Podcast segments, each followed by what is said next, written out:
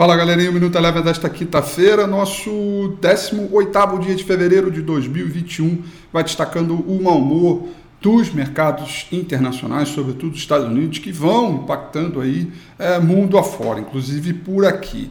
Hoje, lá fora nos Estados Unidos, saíram dados de emprego que vieram abaixo do esperado. A partir de então, as bolsas começaram a cair. O índice S&P 500 caiu 0,44% e chegou a acelerar um pouco mais a queda com a queda no petróleo, que ajudou nessa queda do mercado lá fora. Petróleo caiu 1,45%. O índice de mercados emergentes também muito afetado, sobretudo pelas suas moedas locais, uma vez que os rendimentos dos treasuries, tanto de, de 10 quanto de 30 anos lá fora, voltou a subir muito forte, isso impactou negativamente nas moedas locais, portanto, queda nos mercados emergentes de 1,47%. Por aqui, nada muito diferente contra o real, que começou o dia valorizado, mas ao longo de todo esse processo é, de desvalorização de moedas de mercados emergentes acabou virando, portanto, o dólar subiu, alta de 0,38%.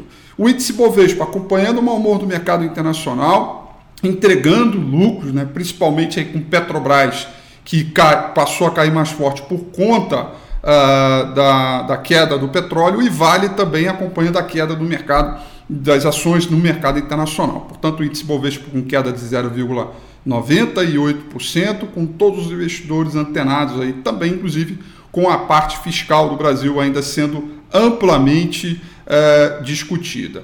Destaques positivos das ações do índice Bovespa explicaram para JHSF, que tem resultado hoje para sair, portanto, muita ansiedade, alta de 3,5%. Já no destaque negativo, uh, ficaram para as ações da Minerva, que caíram 4,37%. O Minuto Eleven fica por aqui. Quer ter acesso a mais conteúdos como esse? Inscreva-se em nosso site www.elevenfinancial.com e também siga a gente nas redes sociais. Eu sou Rafael Figueiredo e eu te espero no próximo Minuto Eleve.